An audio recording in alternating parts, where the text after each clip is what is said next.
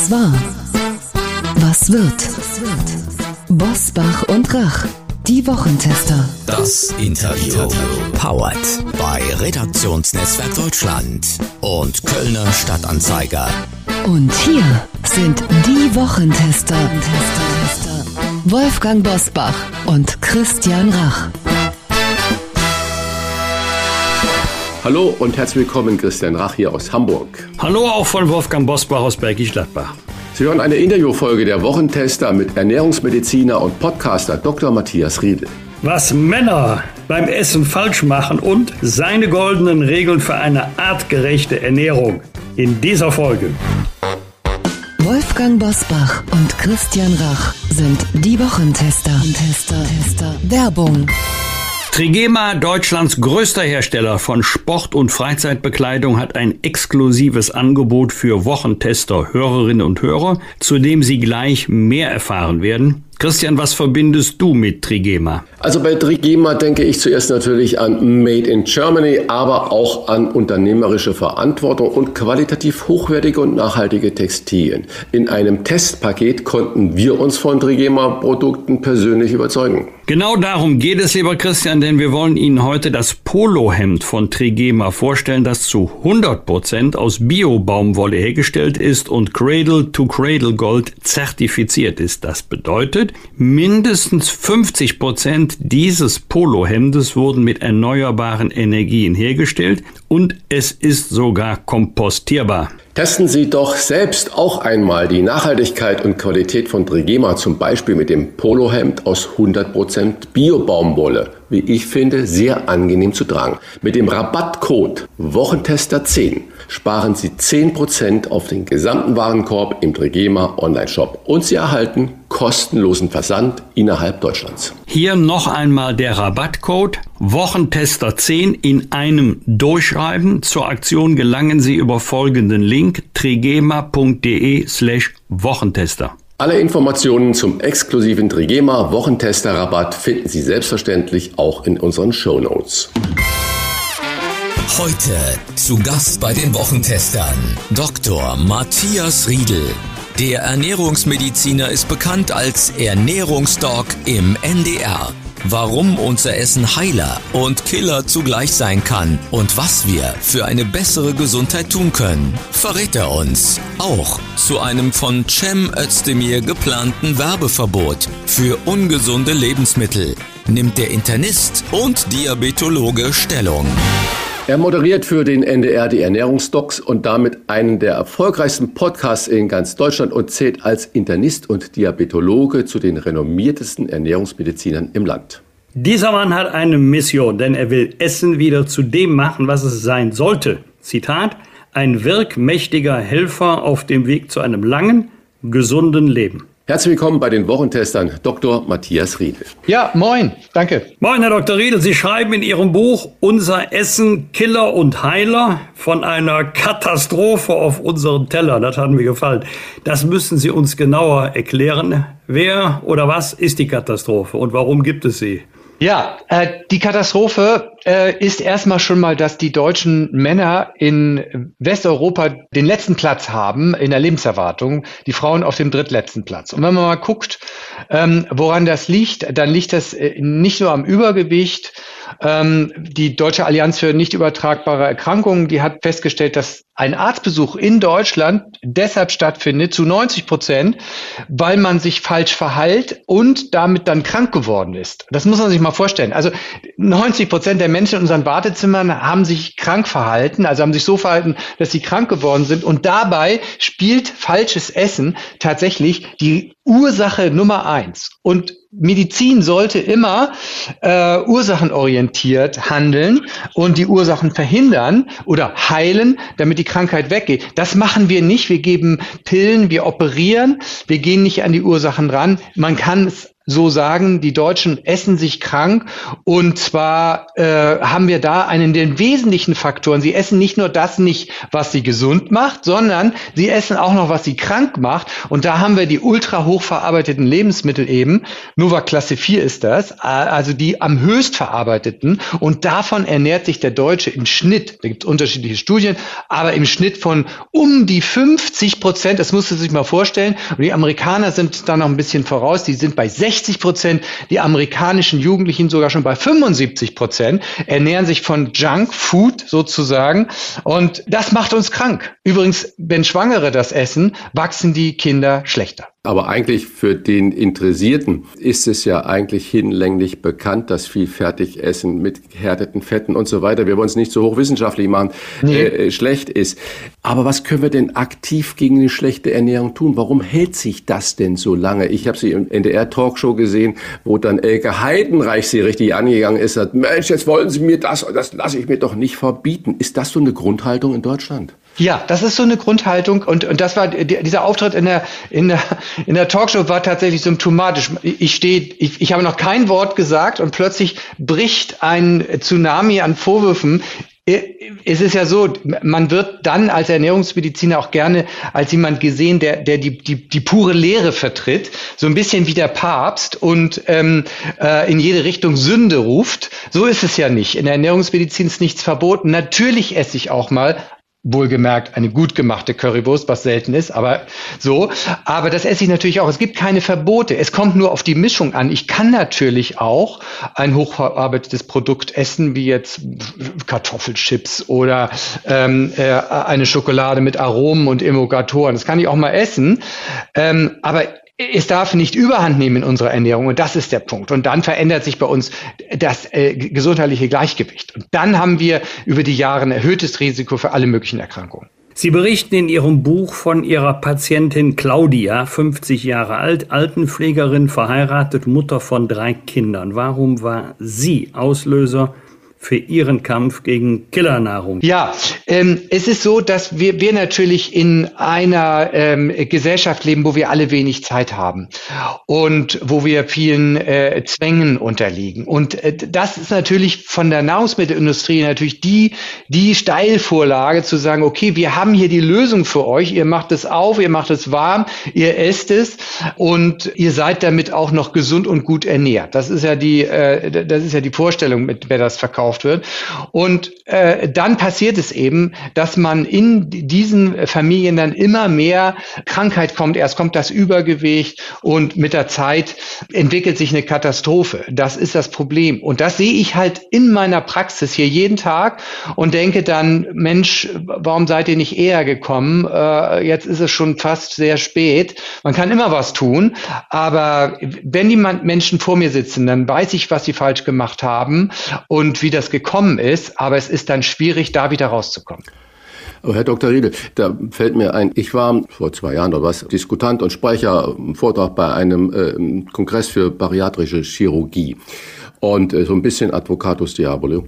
Und auffallend, Sie haben gerade gesagt, Jens, warum kommst du nicht eher in die Praxis? Also äh, Sie sind einer der wenigen Ernährungsmediziner, wo man gerne hingehen würde. Das ist ja auch innerhalb der Medizin ein Gebiet, was ja von vielen echten Schulmedizinern auch noch bisschen belächelt wird. Beispiel. Dann war in der Diskussionsrunde, äh, ich habe mich vorher erkundigt, äh, wie gehen die, die Leute eigentlich ins Krankenhaus, wenn sie da in diese bariatrische äh, Chirurgie kommen und äh, dann einen Teil des Magens und so weiter alles weggeschnitten bekommen bei der Anamnese ist, die sind alle mangelernährt. Also typische Patienten für Sie, die sind mangelernährt. Mineralien, Vitamine, alles mangelernährt. Und wenn Sie aus dem Krankenhaus kommen, sind Sie noch mangelernährter.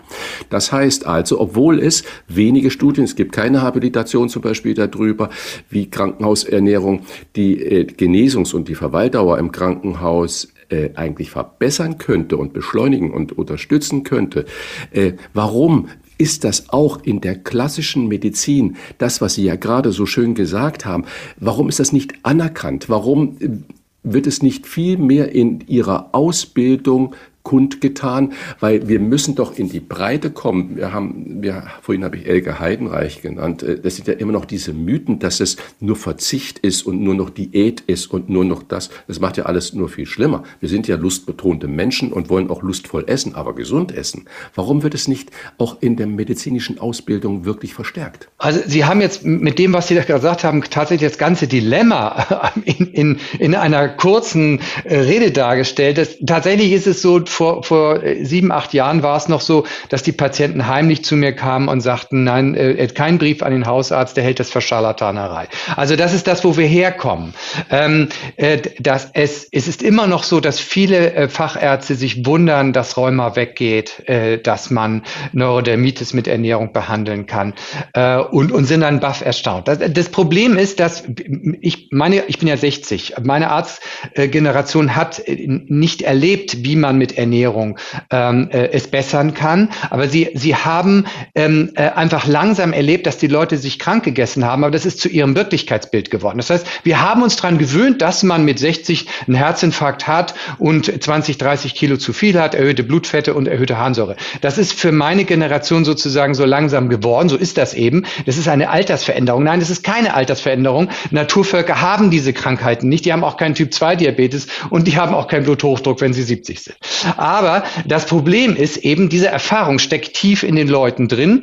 Und ähm, wenn dann jetzt einer daherkommt, und jetzt kommt's, das ist das Problem, wenn einer daherkommt und sagt, sagt mal, Leute, ihr, ihr seid ein bisschen zu leicht mit Tabletten und wir sollten erstmal mit, das, mit der Ernährung äh, versuchen, dann ist das in, im, im Kern auch eine, eine nicht ausgesprochene Anklage. Dann denkt unterbewusst der, der Arzt, der immer mit Tabletten gearbeitet hat, nur, der denkt, wieso? Dann habe ich ja was falsch gemacht. Ja, das hast du auch. Aber dieser Vorwurf, etwas falsch gemacht zu haben, den haben wir Ärzte nicht gerne und da reagieren wir mit, mit Abneigung. Ich, ich, nur als Beispiel mal, wie, wie was passiert, wenn man, ähm, also Semmelweis, der, der halt das Händewaschen empfohlen hat, um den Tod im Kindbett ähm, äh, zu verhindern. Er hatte ja recht, aber sie haben ihn ausgeschlossen, rausgeschmissen und er ist dann früh gestorben. Und wir hatten das mit den ähm, Bakterien, die Magengeschwüre verursachen vor äh, 30 Jahren ungefähr.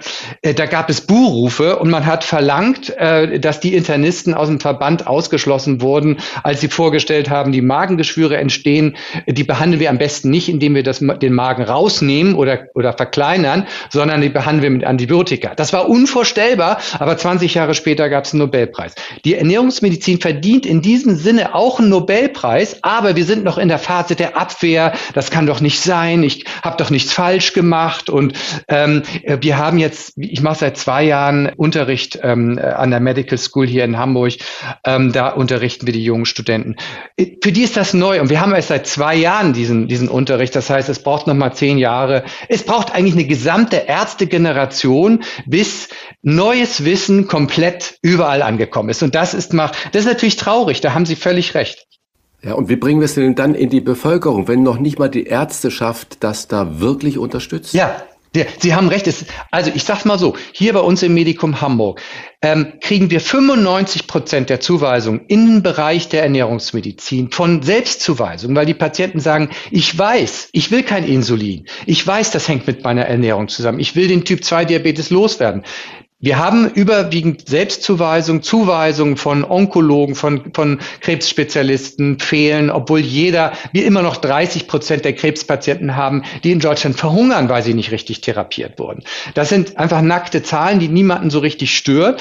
Äh, wir, wir, wir haben derzeit eigentlich nur Unterstützung von den Patienten und das gibt mir aber auch den Mut und das zeigt mir auch, dass wir richtig liegen mit den Büchern, äh, mit mit äh, äh den mit dem mit dem NDR-Sendung. Das gibt mir die Kraft, da auch weiterzumachen. Das ist total anstrengend, aber wir haben eben einen Mangel an Ärzten, die tatsächlich das unterstützen. Wir haben aber eine breite äh, Unterstützung ähm, in der Bevölkerung und ich, ich werde überall angesprochen, wenn ich im Supermarkt bin, äh, gucken die Leute mir in den Wagen und mal gucken, was hier so ein Ernährungsmediziner ist und oder die rennen die die Schlange an der Kasse runter und sagen, ich wollte Danke sagen, 30 Kilo habe ich schon abgenommen, äh, 10 äh, kommen noch, ich schaffe es, vielen Dank dafür.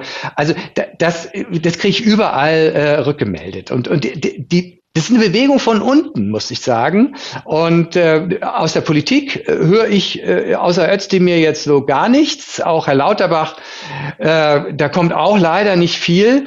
Und äh, die Kassen, ja, die fangen schon so ein bisschen an, aber letztlich ist es eine Bewegung von unten. Gibt es so etwas wie eine typisch weibliche oder typisch männliche Ernährung? Wenn ja, wie sieht sie aus und wodurch unterscheidet sie sich? Die gibt es, aber ja, es gibt äh, typisch weibliche Ernährungsformen. Frauen haben immer noch eine wahnsinnige Angst vor Fett. Äh, das heißt, die essen mittags ihren Salat, mal so als Klischee, sie essen mittags ihren Salat ohne Käse, ohne Fisch, ohne Fleisch und sind dann nach zwei Stunden wieder hungrig, weil das Eiweiß gefehlt hat. Ja?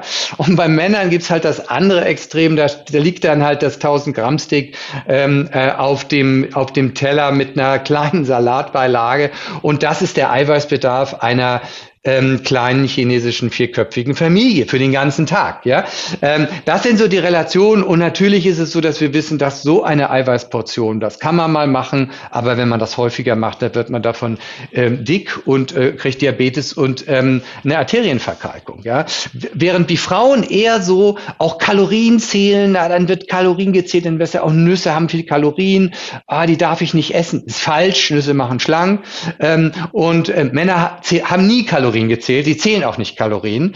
Ähm, das sind so die, die Unterschiede. Und tatsächlich ist es so, dass ein Teil der schlechten Lebenserwartung der Männer in Deutschland ähm, auch an der schlechten Ernährung liegt. Sie essen unsere Jungs, essen zu viel Wurst, dreimal so viel, wie sie sollten. Sie trinken zu viel Limonade äh, und äh, das führt dann auch dazu, dass wir jetzt schon einen Anstieg der Darmkrebshäufigkeit ähm, bei den unter 30-jährigen Männern haben in Deutschland. Komme ich nochmal zurück auf Ihr Beispiel von Markus und Claudia. Und äh, der älteste Sohn ist Veganer. Es ist ja ein, ein, ein Sinnbild, was in vielen Familien heutzutage stattfindet, dass die Eltern sich anders ernähren und viele der Jungen, der Kinder aufbegehren gegen das, was da ist. Und das gemeinschaftliche Essen wird dann eigentlich zum Glaubenskrieg.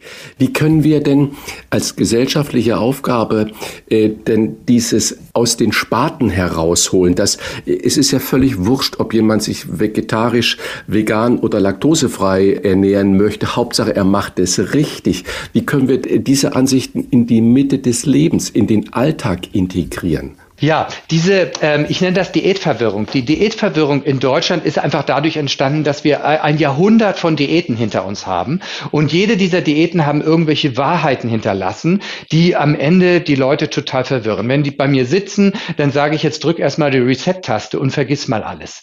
Ähm, äh, manchmal heißt es so, dass ich nach zwei Minuten, nach fünf Minuten Beratung ähm, dann von dem Patienten höre, ja, oder soll ich doch wieder eine Kohlsuppendiät machen? Nee, ähm, es ist eben so, der Schrott, den wir hatten, ähm, dass wir Kalorien sparen äh, sollen, das ist alles falsch. Ähm, wichtig ist, äh, dass wir uns überlegen, was braucht der Mensch. Ja? Und das ist eine ganz wichtige Grundlage. Und dann muss man dazu noch sagen, es muss uns schmecken. Ja? Ähm, und äh, diese beiden Dinge sind es. Also Ernährungsmedizin ist dann erfolgreich, wenn Homo sapiens zufrieden und satt ist. Ja? Und ähm, zufrieden und satt macht Homo sapiens Gemüse und die richtige Eiweißmenge, nicht zu viel und nicht zu wenig. Das müssen wir klarer machen machen. Wir müssen klarer machen, was braucht der Mensch. Viele gehen immer noch davon aus, dass der Mensch ein Allesfresser ist. Das ist er nicht. Der Mensch ist ein Vegetarier mit tierischer Beikost. Die brauchen wir leider mit dabei. Das hat sich so entwickelt in den letzten zwei Millionen Jahren. Aber eben, wir müssen das Ganze eben äh, äh, äh, rational betrachten und nicht pseudoreligiös, dass wir sagen, also ähm, äh, dass wir ins Extreme gehen und, und Veganismus zum obersten Gebot erheben. Ich esse viele vegane Gerichte, ich esse äh, häufig, so häufig es geht, vegan, vegetarisch und bin Flexitarier. Äh, und wir brauchen da Aufklärung. Und wenn man diese Aufklärung hat und wenn man weiß, warum eine flexitarisch äh, pflanzenbetonte Ernährung für für uns gesund ist, ähm, wenn man das erklärt und diese ähm, äh, Diätverwirrung, äh, die, diese ganzen vielen ähm, Vorstellungen, die man so hat aus den falschen Diäten, wenn wir die das geht nur durch Aufklärung und, äh, und das ist eine Aufgabe eigentlich des Staates, die wir auch mit den NDR-Ernährungsdocs ja übernehmen. Ähm, aber äh, damit liegen wir ja ganz gut. Ich glaube, dass es schon, ähm, äh, dass wir damit auch schon viel erreicht haben mit einer, äh, sag ich mal, mit einer äh, Rationalität da drin. Da, da müssen dann äh, auch, sag ich mal, ganz streng gläubige Veganer auch ein bisschen toleranter werden. Wir brauchen da Toleranz.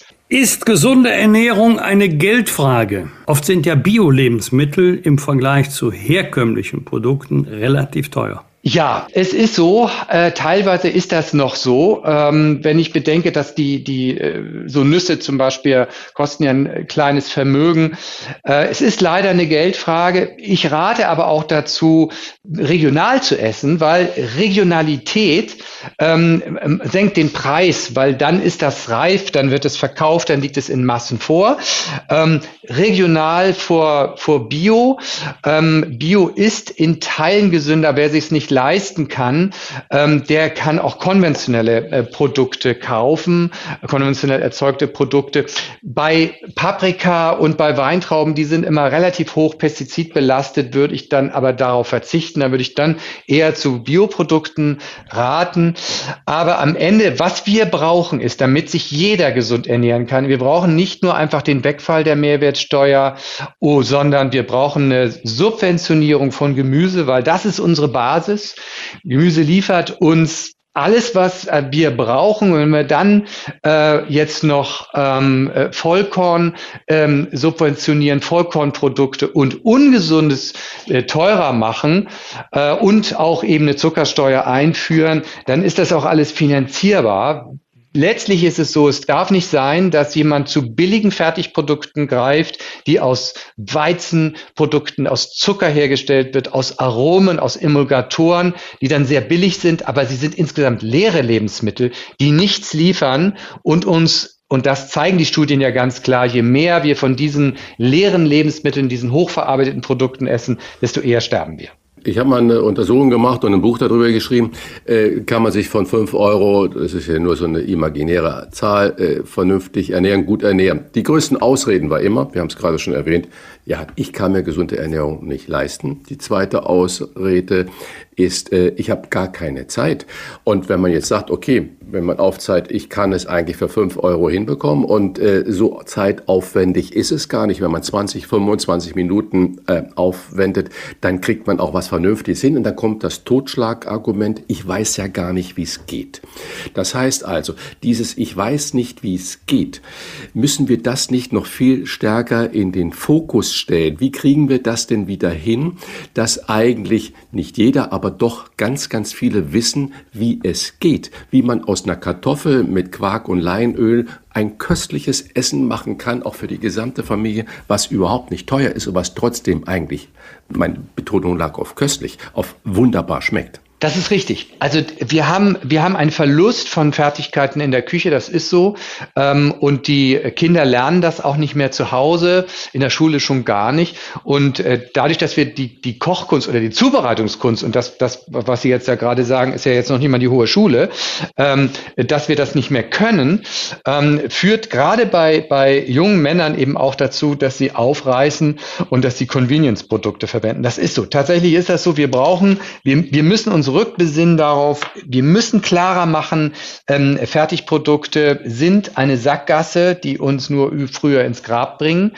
Wir müssen tatsächlich selber machen. Und am Ende sind die Rohprodukte ja günstiger, als wenn man äh, sich das ähm, äh, fertig kauft. Aber zumindest vom Gehalt her. Man hat dann ein echtes Lebensmittel und nicht nur äh, eine leere Hülle. Das muss eigentlich in den Kindergarten rein. Die Kinder müssen mit echten Lebensmitteln Kontakt haben. Und äh, es kann dann nicht sein, dass wenn die Kinder dann eine Erdbeere essen, sagen sie, eh, das schmeckt ja gar nicht. Das schmeckt ja gar nicht nach Erdbeere. Ich kenne den Erdbeergeschmack aus dem Joghurt, aber das sind alles Aromen. Und, und das ist halt die Situation, die wir derzeit haben. Wir sind auf dem falschen Weg da. Das sehe ich ganz genauso. Sie schreiben vom Gewinn von 20 zusätzlichen guten Lebensjahren durch eine gesunde Ernährung. 20 Jahre, wenn der Schokoriegel und das Fertiggericht ausgelassen werden. Ist das wirklich möglich oder ist das eher so ein Appell, reduziert Schokoriegel und Fertiggerichte und ihr könnt. Ich würde noch ergänzen in diese Frage, Wolfgang, äh, auch Alkohol gehört damit zu. Die neuesten Untersuchungen sagen ja, dass man äh, mit Alkoholverzicht 16 Jahre länger lebt. Ja, also äh, die 20 Jahre, die, die sind berechnet für Männer, weil, weil bei Männern äh, trifft das ganz besonders schlimm zu. Es äh, kommt jetzt nicht unbedingt darauf an, also es kommt darauf an, ein vernünftiges Verhältnis zu Fertigprodukten zu finden ähm, und auch zu wissen, was ist alles ein Fertigprodukt. 80 Prozent der Produkte im Supermarkt sind, maxim, sind schlimm verzuckert beispielsweise. Ich kann im Supermarkt immer ganz wenig kaufen, weil die sind so groß, die Supermärkte, aber ich laufe immer nur zur Gemüsetheke Theke, zur Kühltheke und ähm, da, wo es Käse gibt. Ähm, Ansonsten brauche ich aus dem Supermarkt eigentlich fast nichts. Wenn wir hochverarbeitete Produkte essen, müssen wir uns klar sein, was ist ein hochverarbeitetes Produkt? Fertigsoßen, Ketchup. Ähm, äh, aber Schokolade, Eiscreme mit Aroma und Emulgatoren, die unsere Darmflora stören. Wir, wir, die, die, die, die, die Breite der Produkte, die zu den hochverarbeiteten Produkten kommen, ist viel, viel, viel größer. Und ich muss hinten gucken, was ist da drin. Sobald da Chemie drin ist, sollte ich es stehen lassen. Die Hersteller könnten das besser machen. Und wenn ich so etwas etwas esse, dann muss ich es reduzieren in der Menge. Und wenn ich es dann gegessen habe, dann ist es so. Aber es kommt darauf an, sich klar darüber zu sein, ähm, wie viel von diesen Fertigprodukten esse ich. Aber ich muss mir auch klar darüber sein, ähm, was ist auf der gesunden Seite, wo bin ich da im Plus. 500 Gramm Gemüse ist der Standard, den ich brauche, um gesund zu bleiben und zu werden. Und das sollte man im Tagesverlauf ein bisschen mitzählen. Und die Zuckermenge sollte unter 50 Gramm am Tag sein. Wer mit diesen beiden äh, positiven Aspekten hantiert und sein, seine Ernährung justiert, der kann zum Teil eben auch negative Aspekte durch ähm, Fertigprodukte ausgleichen. Aber wichtig ist, dass wir aus von diesem 50 Prozent Anteil runterkommen im Schnitt, weil manche liegen nämlich bei 90 Prozent. Und dann äh, dann sind wir ganz schnell, wenn wir dann noch Alkohol dazu tun oder vielleicht sogar noch rauchen, dann sind wir noch bei mehr als minus 20 Jahren. Über Krankenhausernährung habe ich schon kurz angesprochen. Das ist, glaube ich, ein unendliches Thema, was ähm, da auf uns zukommt. Ich würde gerne mal noch den Fokus auf Stress und wenig Zeit lenken, denn äh, Stress und wenig Zeit sind ja bei den meisten Menschen das Argument nicht wirklich äh, zu kochen, sondern mal eben die Tüte aufzureißen äh, und das äh, zu machen. Laut BEMEL, also Bundesministerium für Ernährung und Landwirtschaft, sind 30 Prozent der Deutschen geben da an, dass sie nur zwei bis dreimal der Woche zu Hause selber kochen. Und da ist ja nicht gesagt, was sie dann kochen. Sollte denn Kochen und gesunde Ernährung, gute Ernährung Schulfach werden? Ich, seit, diese Forderung gibt es ja seit 25 Jahren, aber es wird bei allen zuständigen Ministern Ministerinnen immer auf die Zuständigkeit der Länder verwiesen, dass das Hoheit ist. Das kann der Bund nichts machen. Wie kommt man da weiter? Das ist ein Problem des Bewusstseins. Das äh, Problem, Grundproblem ist, dass äh, die Politik und die Gesellschaft noch nicht begriffen haben, dass wir da am Abgrund stehen. Wir, wir haben jetzt gerade den ausgehenden äh, Zyklus, ähm, den Kondratjew-Zyklus, Wirtschaftszyklus. Wir haben immer so Zyklen, ähm, wo es um Computertechnologie geht, Inf Informationswesen. Da sind wir auch schon nicht besonders gut gewesen. Das weiß jeder, der immer noch auf seinen Glasfaseranschluss wartet. Aber es hat schon der neue große Wirtschaftszyklus, der, den wir die nächsten Jahrzehnte, äh, der wird die nächsten Jahrzehnte äh, äh, dominieren wird. Das ist nämlich der Zyklus der psychosozialen Gesundheit. Das heißt, eine Gesellschaft, die psychosozial gesund ist, die wird das Rennen machen und äh, wir werden das Rennen nicht machen. Das ist eine wirtschaftliche Wissens, eine wirkliche, wirkliche wirtschaftliche Grundlage, dass wir eine Bevölkerung haben, die gesund ist, mental wie auch körperlich. Und wenn wir jetzt äh, 20 äh, bis 25 Prozent der Jugend haben, die schon äh, übergewichtig ist und von diesen übergewichtigen ähm, Jugendlichen und Kindern haben schon äh, äh ein Prozent Diabetes beziehungsweise äh, Bluthochdruck Blutdruck oder erhöhte Blutfette oder hier beginnt schon einfach die Arterienverkalkung in jungen Jahren und wir, die erhöhen damit auch ihr Krebsrisiko im Alter, dann wissen wir, dass wir mit einer Jugend, die mit der Bürde ins Leben geht, das Rennen nicht mehr machen werden, ganz abgesehen von dem großen gesundheitlichen Drama, das dann folgt. Und wenn man das nicht begriffen hat, dann wird man auch nicht begreifen, was die Ursachen sind. Und dann hat man auch nicht die Kraft und auch nicht, versteht auch nicht den Sinn, warum wir Kochen äh, schon ähm, im Kindergarten und in der Grundschule auch als Schulfach haben sollten, weil das ist unsere Lebensgrundlage, die wir gerade verspielen und damit werden wir, das wird uns wirtschaftlich auch äh, in die Hacken fahren, weil wir natürlich auch mit dem Essen nicht nur Gewicht und Krankheiten verursachen. Nein, wir fördern auch noch ähm, seelische Verstimmungen, Depressionen beispielsweise, hängen mit der Ernährung zusammen. Wir können mit dem falschen Essen sogar ADHS fördern und das ist ein das ist ein persönlich großes Drama. So wie wir sie natürlich auch behandeln mit der richtigen Ernährung, solche Erkrankungen, können wir uns damit natürlich auch in den Abgrund ähm, bringen. Und der Ausweg ist tatsächlich ein anderes Verständnis zur Ernährung, das Verstehen, was Lebensmittel für uns sind und was keine sind und wie man sie zubereitet. Das, das sehe ich als eine, eine, eine wichtige politische Forderung. Jim Özdemir, der Bundesminister für Ernährung und Landwirtschaft, will Werbung für ungesunde Lebensmittel verbieten, wenn sie an Kindern gerichtet ist. Würde ein Werbeverbot die Kinder tatsächlich gesünder machen? Anders gefragt, halten Sie das für eine wirkungsvolle Idee? Kinder sind in ihrer Wahrnehmung der Umwelt leicht verführbar. Wenn ich da eine Comicfigur drauf mache, dann entwickelt das Kind dann für Sympathien für solche Lebensmittel. Ähm, Kinder können das Ganze nicht reflektieren. Ich halte tatsächlich ein Werbeverbot für nachweislich ungesunde, hochverzuckerte, hochverarbeitete Produkte für unbedingt notwendig. Weil es geht hier nicht nur um den Zuckergehalt, sondern es geht auch um die Chemie, die wir den Kindern damit eintrichtern.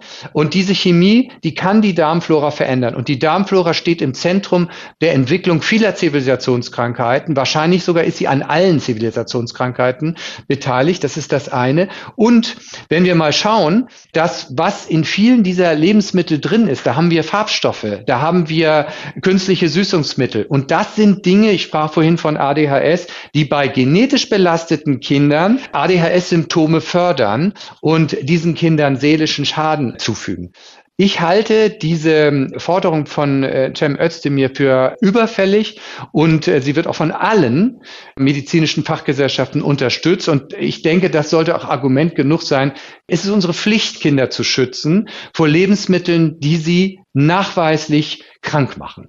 Und das äh, müssen wir noch klarer sagen. Diese Lebensmittel machen uns krank. Zum Schluss, äh, Herr Dr. Riedel, nochmal die Frage. Äh, Sie haben Regeln für eine artgerechte Ernährung aufgestellt. In kurzen Worten, welches sind diese wichtigsten Regeln?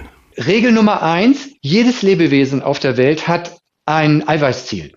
Und ähm, wenn wir das Eiweißziel erreicht haben, sind wir satt. Eiweiß ist der größte Sattmacher. Deshalb müssen wir die richtige Menge Eiweiß zu uns nehmen und das möglichst zur Hälfte aus Pflanzenprotein. Das ist Regel Nummer eins, weil wenn Homo sapiens satt ist und äh, äh, am besten hat es noch geschmeckt, ne? da gehen wir in die kulinarische Richtung, ähm, wenn er satt ist, dann ist er für Stunden satt, idealerweise durch die richtige Eiweißmenge und snackt nicht. Snacken ist eine krankmachende äh, Ernährungsweise, die auch Übergewicht fördert und Entzündlichkeit. Die Regel Nummer zwei wäre, wir müssen 500 Gramm äh, Gemüse am Tag erreichen. Und das kann auch mal Rohkost sein, aber ich empfehle jedem einfach immer mal mitzuzählen. Und äh, die dritte Regel ist, das, was wir so an äh, Kohlenhydratträgern haben, Kartoffeln, Reis und Nudeln, das sollten wir dann mehr auf den Teller tun, wenn wir viel Sport machen. Aber wenn wir keinen Sport machen, dann brauchen wir das auch nicht. Oder zumindest nicht so viel. Dann brauchen wir gesunde, ähm, Nummer drei ist gesunde pflanzliche Öle.